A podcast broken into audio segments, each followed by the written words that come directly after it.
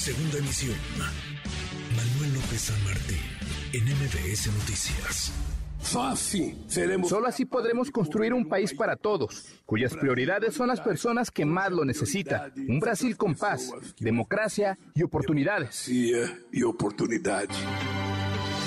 Ganó Lula, qué historia la de Luis Ignacio Lula da Silva, compitió cuatro veces hasta ganar la presidencia, luego de presidente encarcelado, sale de la cárcel y le gana a Jair Bolsonaro y le gana además por un pelito, pero en democracia se pierde o se gana por un voto. Gabriel Guerra Castellanos, querido Gabriel, ¿cómo estás? Mi querido Manuel, mucho gusto en saludarte y vaya historia la que estamos viendo en Brasil. Eh, creo que el día de ayer estuvo, eh, sé que tú eres fanático de la Fórmula 1, eh, creo Manuel, pero estuvo pues igual o más de emocionante Creo que el más. proceso electoral en Brasil que la Fórmula 1 es, Estuvo mucho más cerrado, fíjate, porque... Eh, apretadísimo. Sí, en la Fórmula 1 el vencedor Max sí, Verstappen le ganó a Hamilton como por 15, 16 segundos y acá pues por un pelito, ¿no? Por un, un país que, que se ve, digamos, a la distancia, Gabriel, partido por la mitad, polarizado, dividido. ¿Qué, ¿Qué lectura le das a la elección en Brasil? Mira, eh, Manuel, efectivamente un país profundamente dividido eh, en el que, bueno, de entrada tenemos que señalar una vez más, eh, las encuestas se equivocaron. ¿Por qué se equivocaron? Porque si en la primera vuelta le daban amplísima ventaja a Lula, incluso decían que podía ganar este, de plano la primera vuelta, en esta segunda se estimaba que tendría una victoria más holgada, más cómoda. Y pues bueno, nuevamente eh, cierto tipo de votante eh, demuestra que no le va a decir a los encuestadores la verdad de su intención de voto y que tal vez porque le da pena, tal vez porque siente que las encuestas están viciadas o cuchareadas eh, o copeteadas, como dicen algunos. El hecho es que eh, de nuevo, las encuestas pues, eh, pusieron a muchos a sufrir porque hubo un momento en que había prácticamente un empate durante los conteos. De, segundo, muy importante, un sistema electoral que no solamente es ordenado y transparente, sino que es muy rápido. Entonces, el poder llegar a las 8 o 9 de la noche de ayer ya con un resultado oficial, ya con el Tribunal Electoral declarando un ganador, también ayuda eh, en una elección tan cerrada a disminuir la incertidumbre. Y finalmente, con pues, una historia de retorno político, la de Lula, es verdaderamente asombrosa.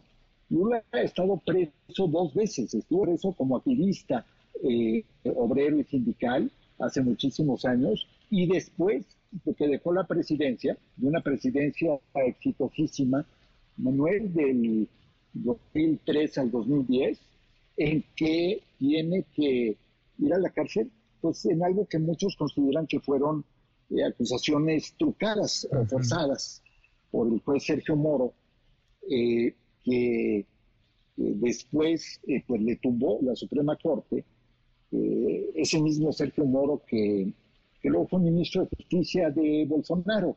¿no? Estas cosas, no había conflicto de interés, no, había ninguna agenda oculta. Oye, y tan aplaudido por algunos en México ese juez, ¿eh, Gabriel? Tan aplaudido por algunos. Fíjate, eh, a, mí me, sorprendió ver que eh, los expresidentes Cedillo y Calderón, eh, ambos, que merecen mi respeto, mi aprecio, se prestaran a ir a una conferencia de defensa de la democracia, compartir mesa, micrófono y reflectores con Sergio Moro.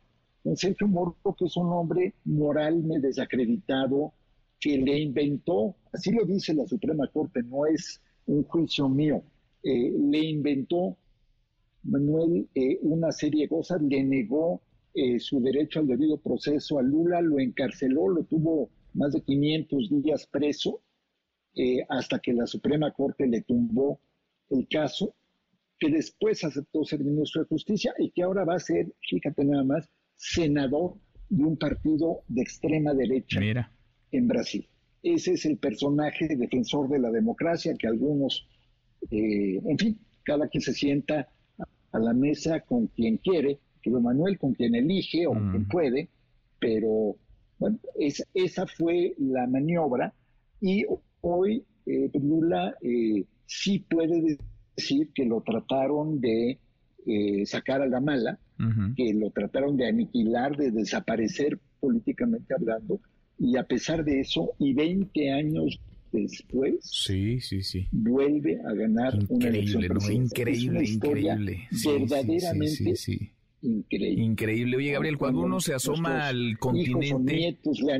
Sí, sí, totalmente. Cuando uno se asoma al continente americano, pues ve, sobre todo hacia abajo, hacia el sur, el centro, Centroamérica, Sudamérica, pues ya ve, digamos, una correlación de fuerzas muy distinta a la que había hace cinco, ni siquiera tantos años, cinco, cuatro años. Eh, Argentina, Chile, Colombia, Brasil. ¿Cómo, ves, digamos, qué lectura tener de todo lo que está ocurriendo y para dónde puede seguir este viraje o, o ahí, ahí muere y luego volveremos como péndulo hacia el otro lado? Mira, yo creo que eh, en buena parte sí hay péndulos eh, en algunos lados. En otros lados, mira, hoy eh, vi un tweet que me pareció genial y le di retweet, Manuel, en la mañana, de un mapa de, de la región de América Latina sin esta parte simple, digamos, de quién es derecha, izquierda, centro con muchos más matices, incluso matices un poco humorísticos, ¿no?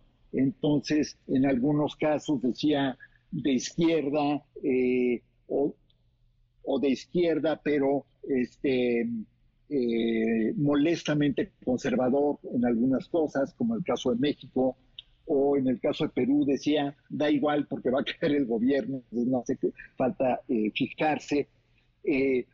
porque a Chile lo describía como de izquierda, pero le gusta Taylor Swift, hablando, por supuesto, del presidente Boris. Gracioso, gracioso, pero el punto interesante, Manuel, más allá de la, de la gracejada aparente, es que son matices muy, muy, muy, muy distintos en cada país. No es comparable la izquierda de Alberto Fernández en Argentina con la de Boric en Chile, con la de Petro en Colombia, por supuesto la mexicana, que es, lo hemos platicado tú y yo, la izquierda más neoliberal que yo he visto en mi vida, eh, eh, ¿no? Una, una, una, una izquierda este, con un manejo de política social y presupuestal que es verdaderamente, eh, me llama la atención que el Cedillo no la aplauda, porque es muy parecida en muchas cosas a sus políticas. en fin, hay, hay un poco de todo, pero claramente el el consenso de Washington, que así se le conoció, que dio lugar a partir de los eh, mediados fines de los noventas eh, a una serie de gobiernos más conservadores en América Latina, pues claramente ha llegado a su fin. Cada, cada país está buscando alternativas, está buscando salidas. Y la gran pregunta, Manuel, es, ¿y aplica para Lula de la misma manera que aplica para Boric, para Petro, para todos los demás, claro. ¿podrán más o menos satisfacer las expectativas de la población o no. Y de eso depende que siga o no la oleada a la izquierda o que regrese el péndulo. Y el péndulo al final lo único que nos dice es que son gobiernos muy ineficaces, querido Manuel. Sin duda, sin duda. Pues qué interesante. Vamos a ver qué decisiones y cómo va tomando las mismas Luis Ignacio Lula da Silva con un país partido en dos, partido por la mitad, con una sociedad polarizada. Gracias, como siempre. Gracias, Gabriel. Fuerte abrazo, Manuel. Otro de vuelta. Muy buenas tardes, Gabriel Guerra Castellano.